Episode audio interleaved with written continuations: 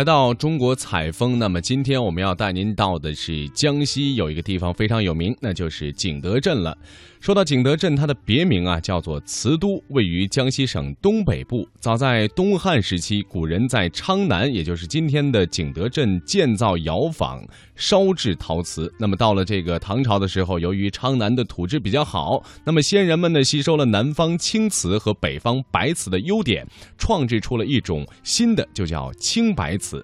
那么青白瓷晶莹。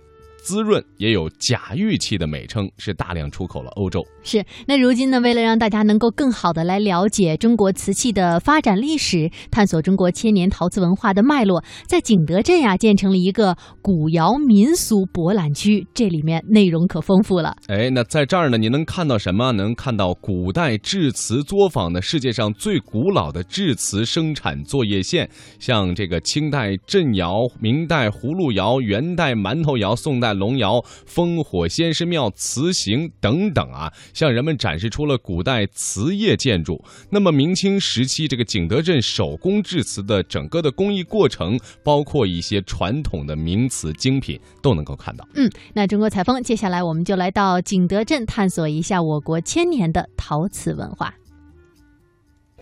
那这个博览区呢，是景德镇陶瓷文化旅游的首选景区。在这里啊，港澳的嘉宾们深切体会到了瓷都历史文化的博大精深。这里展示有历代古窑，内有古代制瓷作坊，世界上最古老的制瓷生产作业线，清代镇窑、明代葫芦窑、元代的馒头窑，还有宋代龙窑、烽火仙师庙、瓷行等景点。向人们展示了古代瓷业建筑、明清时期景德镇手工制瓷的工艺过程以及传统名瓷精品。在这个景区当中呢，也是复原了历代烧制瓷器的不同的窑炉。在这里，给我印象最深刻的就是它完整的保存有一座清代的镇窑。到目前为止，这个窑炉已经有着将近三百年的历史了。虽然是将近三百年的历史，但是它至今仍然可以烧制瓷器。除了清代的镇窑之外呢，还有明代的葫芦窑、元代的馒头窑、宋代的龙窑等等。呃，这些窑炉呢，呃，也是让我们感觉非常的欣慰啊。就是到目前为止仍然可以烧造瓷器。呃，无论是葫芦窑还是馒头窑还是龙窑，基本上都是按照它的形制来命名的。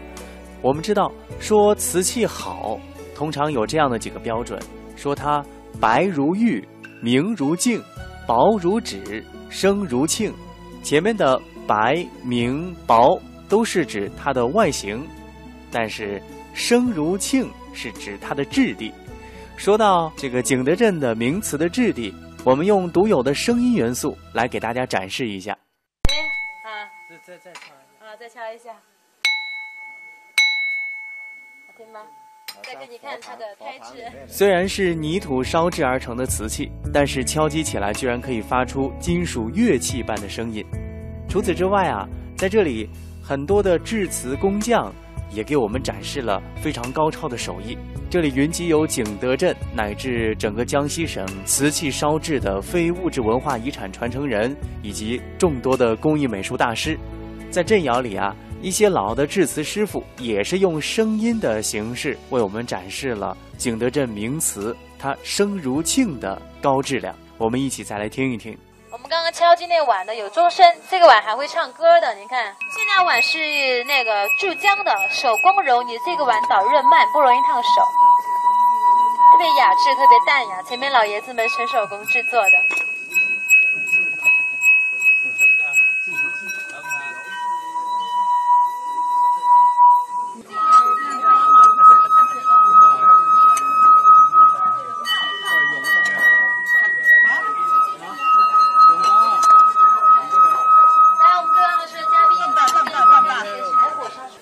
有油有汗，他摸不响的，对可以水。哎，把水洗下，对对，蘸点水，对。沿着这个，哎，沿着口先走就摸响了。你你拿好，我来摸了，我来摸了，你拿好了，别，你拿好，我来摸了。对不对？啊，有汗有油，它摸不响的，对对对。慢一点，手搁在上面蘸点水，慢一点摸它就响了哈。手上不能有油。哎，慢一点。慢一点。对，多蘸点水水，多蘸点水水就行哈。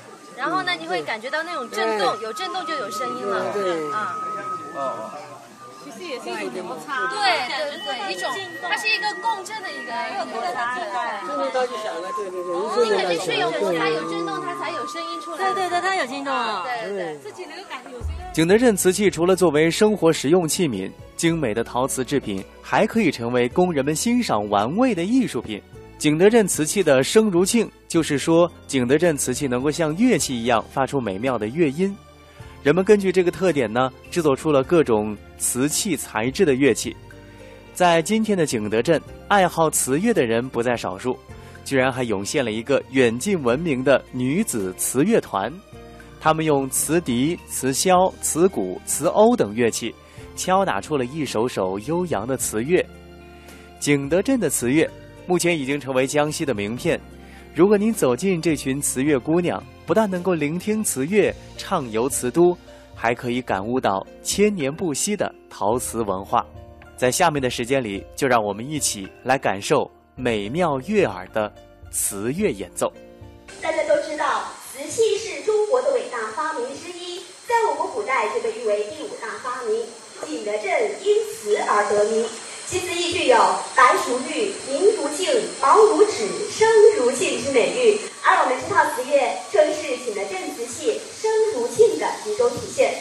它演奏起来清新悦耳，美妙动听，堪称中国一绝，世界首创。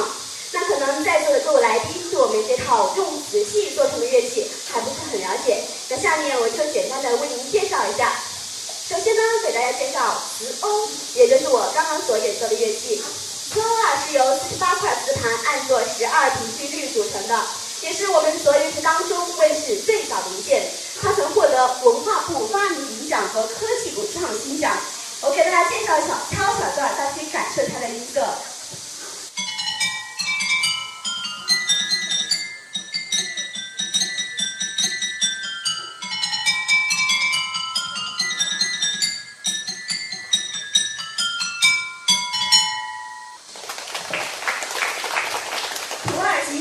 《十二胡》。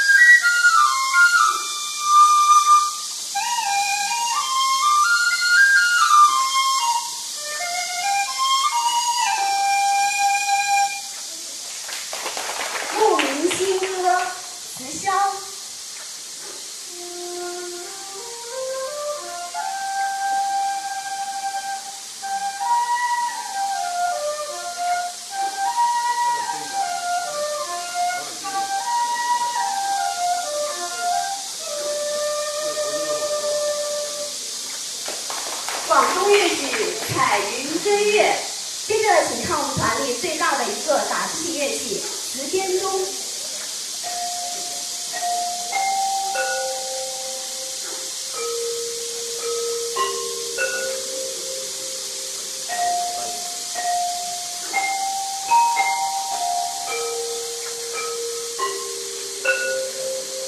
东方红，瓷编钟旁边的叫做瓷编磬。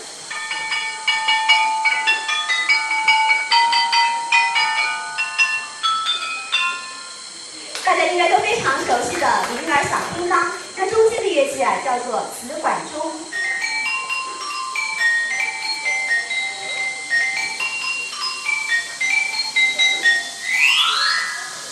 苏珊娜，那好的，我们这套瓷乐器还包括有瓷鼓、瓷贝斯、瓷埙等等，在这里就不一一详细介绍了。接下来，请大家继续欣赏青花瓷。